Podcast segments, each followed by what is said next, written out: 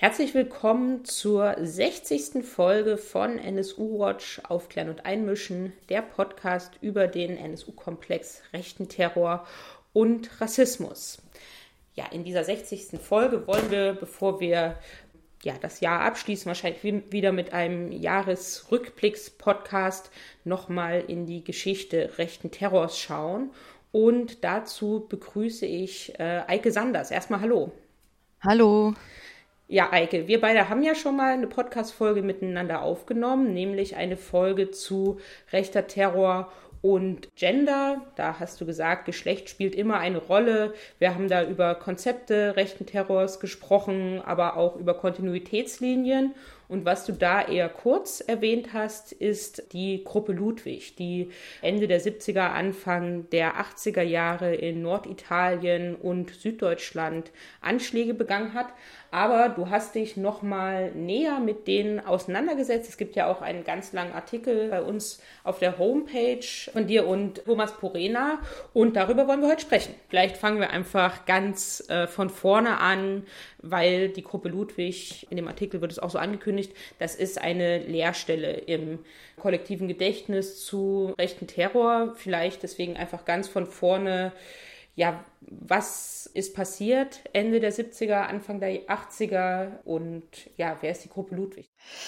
Die Gruppe Ludwig hat zwischen, also das ist der Wissensstand, die Gruppe Ludwig hat zwischen 1977 und 1984 mehrere Morde und dann Brandanschläge begangen, wo am Ende 15 Tote der Gruppe Ludwig zugerechnet werden können. Die Opfer, also die Menschen, die tatsächlich dann ermordet wurden, sowohl in der Mordserie als auch in der Brandanschlagsserie, würde ich mal kurz nennen, weil sie tatsächlich ja eigentlich auch aus dem Gedenken rausgefallen sind, zum großen Teil, wobei sich genau die Vielzahl der Morde und Brandanschläge in Norditalien, ausgehend von Verona, abspielten.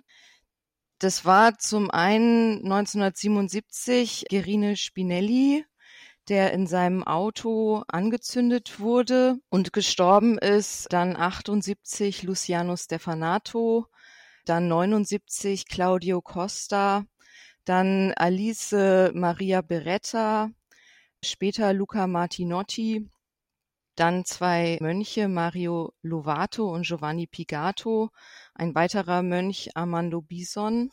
Dann folgten Brandanschläge auf, also der erste, der der Gruppe Ludwig zugerechnet wurde oder zu dem sie sich bekannt hat, in Mailand auf ein Sexkino, äh, wo sechs Menschen starben und viele verletzt wurden. Die Namen sind Pascal Esposito, Ernesto Mauri, Domenico La Sala, Giorgio Franza, Elio Molteni und Livio Ceresoli. Und dann gab es 84 einen Brandanschlag in München auf die Diskothek Liverpool, wo äh, Corinna Tatarotti an den Folgen starb. Danach gab es noch einen weiteren Brandanschlag auf eine Diskothek Melamare in Norditalien, wo dann zwei Täter gefasst wurden, nämlich Wolfgang Abel und Marco Furlan. Beide haben in, in Verona gelebt und die wurden halt dabei erwischt, wie sie versucht haben, dieses Etablissement anzuzünden. Genau, die Vorgeschichte ist, dass zu all diesen Taten sich eine Gruppe Ludwig bekannt hat. Die hat Bekennerschreiben an die Zeitungsredaktionen in Norditalien verschickt. Das sind ja so handgeschriebene Briefe gewesen in Schriftzeiten, Zeichen, wo gesagt wurde, die sehen so ein bisschen runenähnlich. Ich würde sagen, ähm, als Runen würde ich sie nicht bezeichnen, aber das Gemeinsame ist, oben drüber prangt ein Reichsadler, darüber dann der Name Ludwig, dann ein italienischer Text, wo die Täter auch äh, Tatwissen offenbaren, was allerdings nicht immer von der Polizei verifiziert wurde und am Ende dann auf Deutsch die Phrase Gott mit uns und in den Bekennerschreiben dann halt auch Tathinweise auf die Ideologie, wo mit Sexualmoral, mit Nationalsozialismus argumentiert wird und die Morde halt begründet wurden. Genau, das Ganze endete dann mit der Festnahme der beiden, Abel und Furlan, 1984. Und es folgte auch ein Prozess oder zwei Prozesse eigentlich, also ein Revisionsprozess, wo die beiden verurteilt wurden. Und trotzdem lässt sich zusammenfassen, dass ja irgendwie die Geschichte vielleicht abgeschlossen scheint, aber tatsächlich sehr viele Fragen offen geblieben sind, nämlich inwieweit die beiden einerseits vernetzt waren in der neonazistischen Szene, inwieweit genau auch so ein, so ein rechtes Umfeld und rechte Gruppen aus den 70er und 80er Jahren in vor allen Dingen Norditalien die beiden beeinflusst haben oder wie weit sie auch Teil davon waren. Dann natürlich, wie wir es beim rechten Terror immer haben, die Frage von, was haben die Behörden eigentlich gemacht, was haben die gesehen wo auch klar ist, dass genau die Ideologie dazu geführt hat und die Opferauswahl, dass die Ermittlungen sehr stark in eine Richtung gegangen sind, wo auf die zwei Täter fokussiert wurde, die dann auch zum Teil nur als bedingt schuldfähig und unzurechnungsfähig betrachtet wurden und sie wurden zwar zu 30 bzw. dann 27 Jahren verurteilt, aber genau das Ganze so ein bisschen als ja so zwei reiche Oberschicht-Kids, die ähm, eine Faszination für den Nationalsozialismus hatten und ansonsten einer kruden Sexualmoral angehangen haben. Das heißt, das Ganze wurde dann damit auch so ein bisschen abgehakt. Und natürlich die große gesellschaftliche Frage von, warum sind diese Anschläge und Morde dann auch für einen deutschen Kontext eigentlich so sehr aus dem Gedächtnis verschwunden, weil genau schließlich gab es sehr viele Verletzte, es gab sehr viele Taten und letztendlich 15 Tote. Und wenn wir nochmal zurückgehen in die Zeit, als die beiden noch nicht gefasst waren. Wie sind denn die Ermittlungen abgelaufen? Also die Opfer stammen aus verschiedenen marginalisierten Gruppen. Also Spinelli zum Beispiel war Roma, war wohnungslos, hat in seinem Auto geschlafen und wurde dort in dem Auto angezündet. Seine Frau konnte fliehen.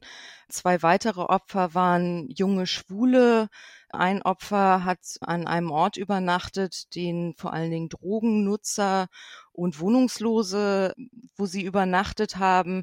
Das heißt, die Opferauswahl richtete sich gegen Schwule, eine Sexarbeiterin wurde ermordet, gegen Schwule, gegen Wohnungslose, gegen Menschen, die sozusagen in der nationalsozialistischen und faschistischen Ideologie als Asoziale auch im Nationalsozialismus verfolgt wurden oder als Homosexuelle. Und es trägt sich weiter. Auch die drei Mönche oder Priester, die ermordet wurden, da argumentiert äh, die Gruppe Ludwig in den Bekennerschreiben mit dem Glauben an den wahren Gott und von dem sie abgefallen wären. Dem einen Priester wurde auch sexueller Missbrauch in seiner Vergangenheit vorgeworfen. Das heißt, da haben sich zwei junge Männer oder vielleicht auch mehr mit einer Gruppe im Hintergrund genau so eine Vorstellung von die Gesellschaft reinigen durch Blut und Eisen, wie Sie es auch gesagt haben oder geschrieben haben, das durchgeführt. Und natürlich gab es in der Gesellschaft und natürlich auch zum großen Teil heute noch ein viel zu geringes Bewusstsein dafür, was da eine politische Tat ist.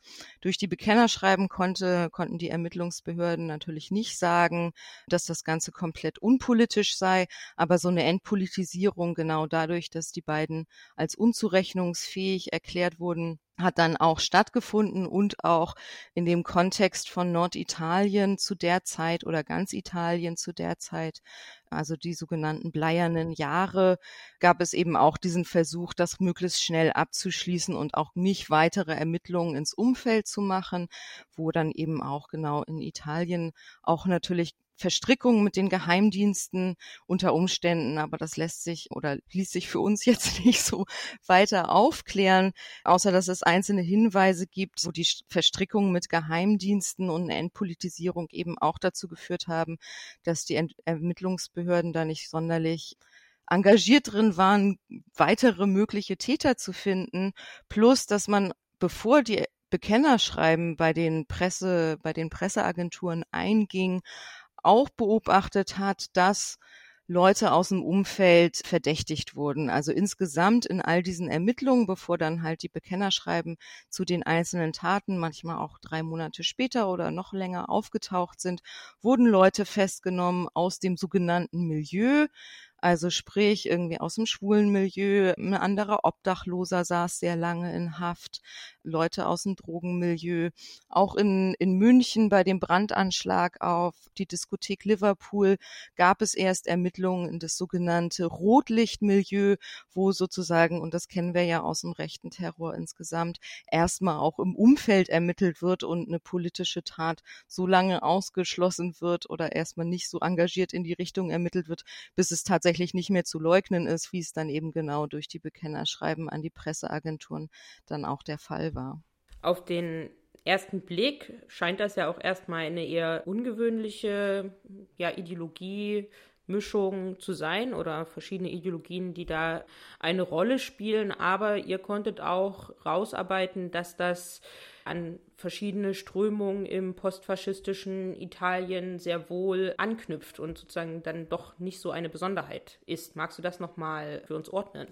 Ja, also ich bin überhaupt gar nicht, also ich spreche auch gar kein Italienisch und da hätte ich jetzt gerne meinen Kollegen Thomas Porena neben mir sitzen, der sich natürlich mit der Geschichte Italiens und dem Faschismus dort viel besser auskennt. Aber es ist auf jeden Fall offensichtlich, dass auch in Norditalien es eine lange Geschichte gibt eines Faschismus, der genau diese, diese restriktive Sexualmoral und diese Vorstellung von Reinheit durch Reinheit schaffen, durch Morde, durch Blut und Eisen, eben, dass es dort, dass es das, das dort gibt, dass es verschiedene Gruppen gibt, die zu der Zeit aktiv waren, wo es verschiedene Überschneidungen sowohl auf personeller als auf ideologischer Ebene gibt. Also ich glaube, die größte und wichtigste Gruppe zu der Zeit ist die Ordine Nuovo, wo es eben auch Verbindungen zur Gruppe Ludwig gibt, die sicherlich äh, vielleicht auch 40 Jahre später nochmal ermittelt werden könnten.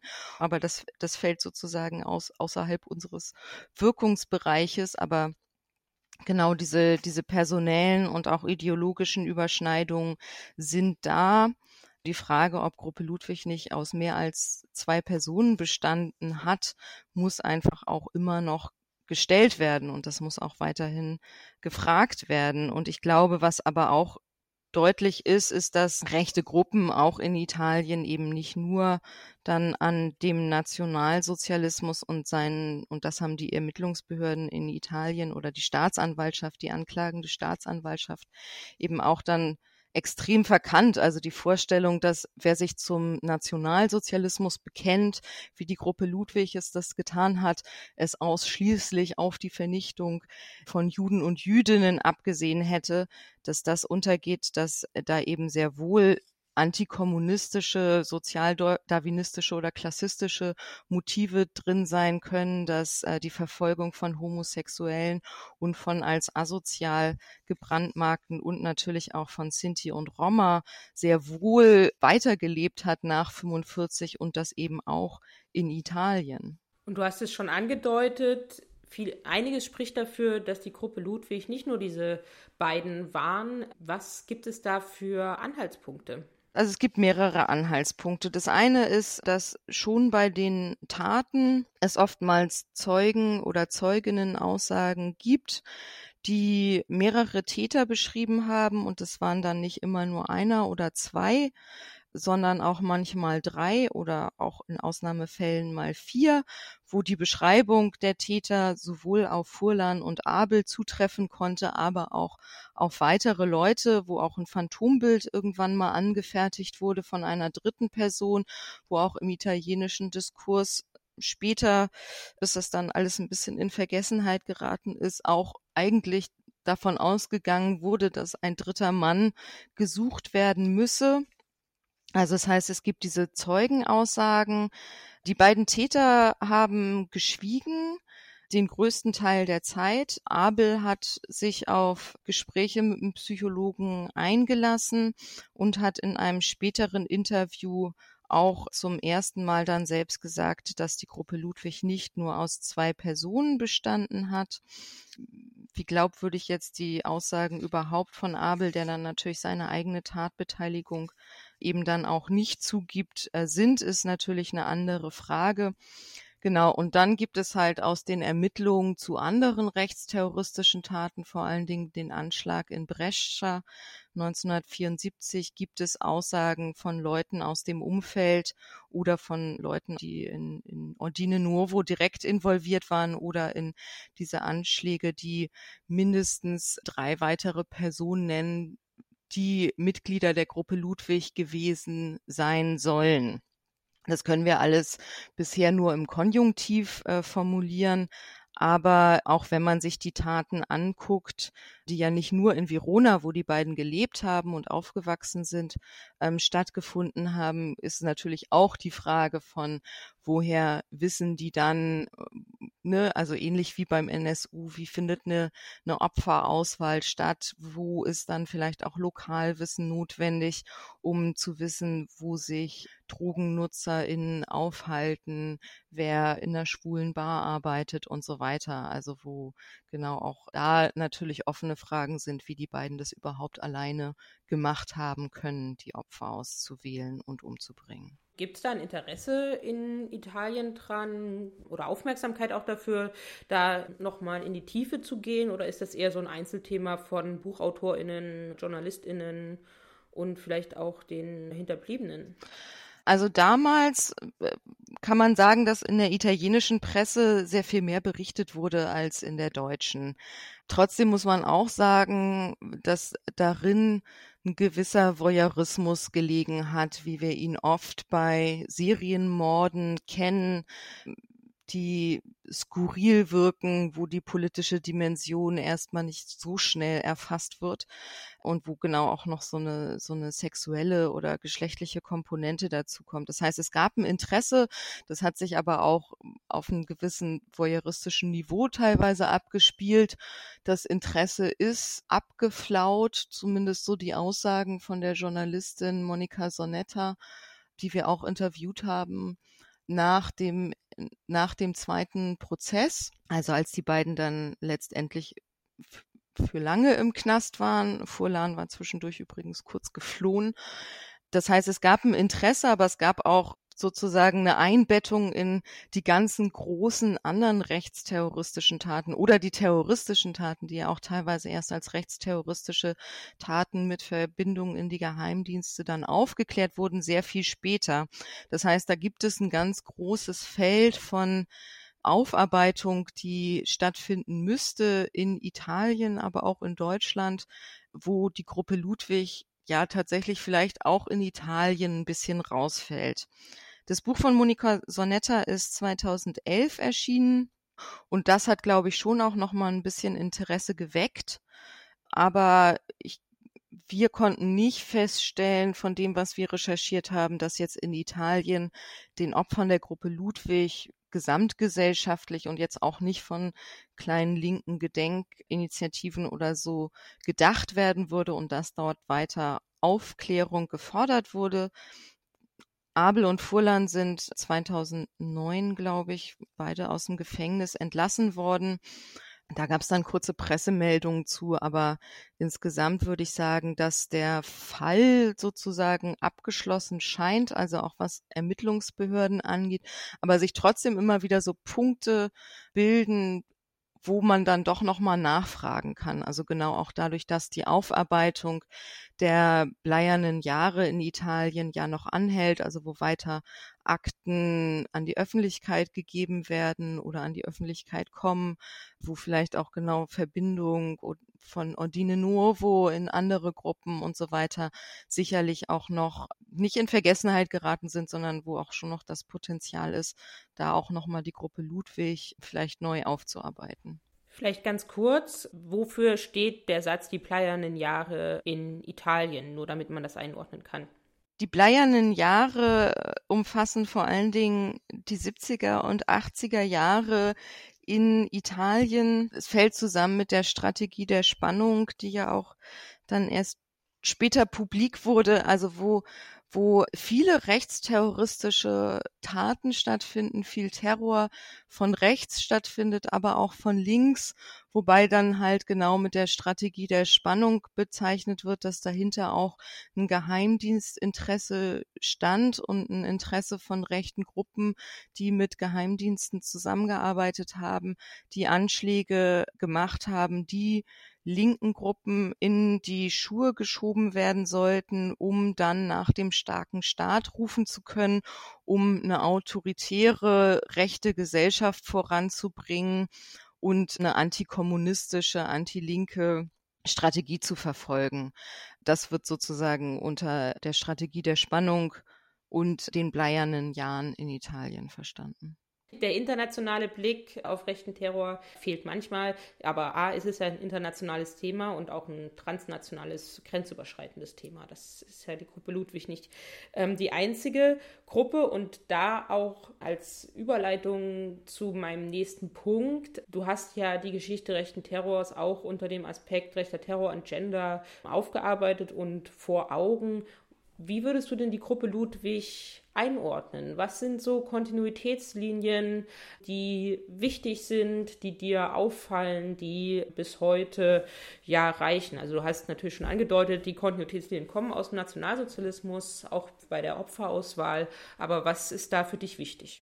Ich glaube, was, was wichtig ist, was wir uns ja dann oft bei rechten Terror und Rechtsterrorismus fragen müssen, ist, was für ein Männlichkeitsbild steht dahinter, wenn zwei so junge Täter losziehen, eine Vorstellung von der Welt haben, die sie reinigen müssen durch brutale Gewalttaten und und wo bei der Gruppe Ludwig durch diese, ähm, was sie dann in den Bekenner schreiben, schreiben ja auch sehr deutlich wird, dass dahinter ja auch eine rigide Sexualmoral steht, also oder durch die Opferauswahl. Also das heißt, sie bringen eine Sexarbeiterin um, schwule, wohnungslose Menschen, Drogennutzerinnen, also wo, wo eine Vorstellung von einer Reinheitspolitik sich eben genau auch auf, auf konkrete Körper bezieht und gleichzeitig auch klar wird, dass die beiden, also was sich dann auch aus den damaligen Ermittlungen ergibt, aus Befragungen von ihrem Umfeld, also wo zum Beispiel zwei Mädchen mit ihnen befreundet waren,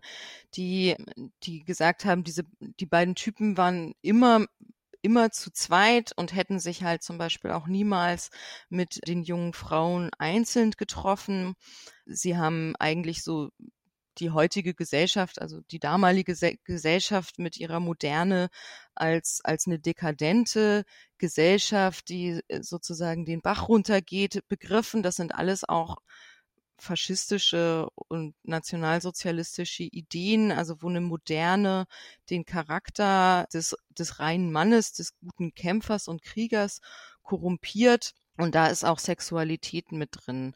Also die beiden sind dann auch nie in Diskos gegangen, selbst offensichtlich, oder zumindest äh, sag, sagten das die, die beiden Frauen so aus, oder ins Kino oder ins Theater, haben stattdessen intellektuelle Bücher gelesen, waren immer zu zweit und genau haben sich gegen, gegen so eine moderne, gegen moralischen Verfall und Unreinheit ähm, positioniert und haben dann aber eben genau auch auf, auf, auf Theorien und Philosophien, wie jetzt weiß es ich was, Julius Evola, also kann man nicht direkt nachweisen, aber von dem Umfeld bezogen, was natürlich sehr viel mit, mit Geschlecht äh, also in einer nach Geschlechter separierten Welt zu tun hat, was viel damit zu tun hat, wie Männlichkeit und eine ideale Männlichkeit gedacht wird und dann eben auch Männlichkeiten, die nicht ideal sind, gedacht werden und degradiert werden, aber eben genau auch Frauen und andere Geschlechter. Und ich glaube, was wichtig ist bei dem, bei dem ganzen Komplex von Rechtsterrorismus und rechten Terror, ist also auch zu sehen, dass das immer einen Einfluss hat und vor allen Dingen auch dann dafür zu sensibilisieren, wie wir selbst drauf gucken. Also wo ich sagen würde, hätte die Gruppe Ludwig nicht die Bekennerschreiben geschrieben, wäre sie sicherlich unentdeckt gewesen, dann wären die polizeilichen Ermittlungen weiter in den sogenannten Milieus wahrscheinlich geblieben und es hätte dann auch keine, kein Interesse der Gesellschaft an den Opfern gegeben. Und was glaube ich auch wichtig ist, ist diese Idee oder ist, ist dass es ganz schwierig ist, dort, wo Sexualität als Thema mit reinkommt, dass man ganz oft sieht, dass eine Entpolitisierung stattfindet. Also das heißt, sobald Täter Taten vollziehen, die irgendwas mit Sexualität und Geschlecht zu tun haben, ist die Tendenz meines Erachtens sehr groß, dass das Ganze entpolitisiert wird, weil in der Psyche der Täter die Antwort gesucht wird. Also bei Furlan und Abel sehen wir unglaublich große Spekulationen darüber oder die, die psychologischen Gutachten waren sehr wichtig. Die sind natürlich auch nicht zu verkennen. Beide haben Selbstmordversuche dann im Knast gehabt und so weiter. Also dass da eine gewisse psychische Disposition da war oder sowas ist klar. Aber natürlich, wie hängt dann diese Ideologie damit zusammen, wo dann, glaube ich, schon Gesellschaft und Staat es sich sehr einfach machen, dann halt genau die Täter nur einfach als verrückt zu erklären und nicht mehr zu fragen, okay, aber wie wie kommen die dann trotzdem darauf, so einer Ideologie anzuhängen und Leute umzubringen, die sie ja gar nicht kannten, sondern genau, das ist dann, also das hat dann auch nicht so viel mit ihrer eigenen Biografie oder so zu tun, sondern halt mit einer gesamtgesellschaftlichen Ideologie, die sie dann eben ausagieren. Und ich glaube, dieses, diesen Zusammenhang zwischen Gender und Psychopathologisierung und Entpolitisierung, der ist da und da, da müssen wir einfach genauer hingucken, damit genau solche Fälle wie die Gruppe Ludwig eben genau nicht in den Geschichtsbüchern irgendwo ganz hinten verschwinden, sondern weiter dafür eine Sensibilisierung stattfindet, dass es solche Taten gibt, dass es solche Ideologie gibt und dass sie tödlich sein kann und dass es eben nicht irgendwelche Einzelfälle und irgendwelche verrückten zwei ein Täterduo ist, sondern ein politisches Netzwerk unter Umständen dahinter steht und eben genau auch die Gesellschaft eine Verantwortung trägt, sich dafür zu interessieren. Es hat im letzten Jahr oder dieses Jahr das erste Mal ein Gedenken stattgefunden in München es wurde immer mal wohl auf antifaschistischen Demos die Gruppe Ludwig sozusagen erwähnt, beziehungsweise die Ermordeten, aber so explizit geht das jetzt erst los. Was nimmst du wahr und was sind auch deine Forderungen, also sowohl gesellschaftlich als auch vielleicht auf so einer politischen Ebene? Wie muss es denn deiner Meinung nach jetzt mit dem Thema weitergehen? Die antisexistische Aktion München hat jetzt schon mehrmals Gedenkdemonstrationen gemacht, beziehungsweise im Rahmen von anderen Demonstrationen führten die dann auch an dem Standort, wo das Liverpool in München war, wo es den Brandanschlag 84 gab, hin. Und da hat dann die antisexistische Aktion München Redebeiträge gehalten. Die haben offensichtlich auch selbst recherchiert und versucht, was über Corinna Tatarotti rauszufinden, die dort starb. Da ist ihnen nicht sehr viel geglückt. Also es gibt keine Hinterbliebenen, die bereit sind zu reden oder wo Kontakt geknüpft werden konnte. Aber genau, ich glaube, das muss vielleicht genau dadurch, wenn, wenn solche Taten dann wieder ins öffentliche Bewusstsein rücken, dann befähigt das dann ja auch unter Umständen erst wieder Leute, sich zu erinnern oder zu sprechen und gehört zu werden. Also das heißt, ich halte das, das für sehr sinnvoll und politisch notwendig, auch solche Taten, die schon so lange her sind und die wieder ins Gedächtnis äh, zu rücken. Also auch genau um um eine Aufklärung auch voranzubringen und um die Opfer nicht zu vergessen.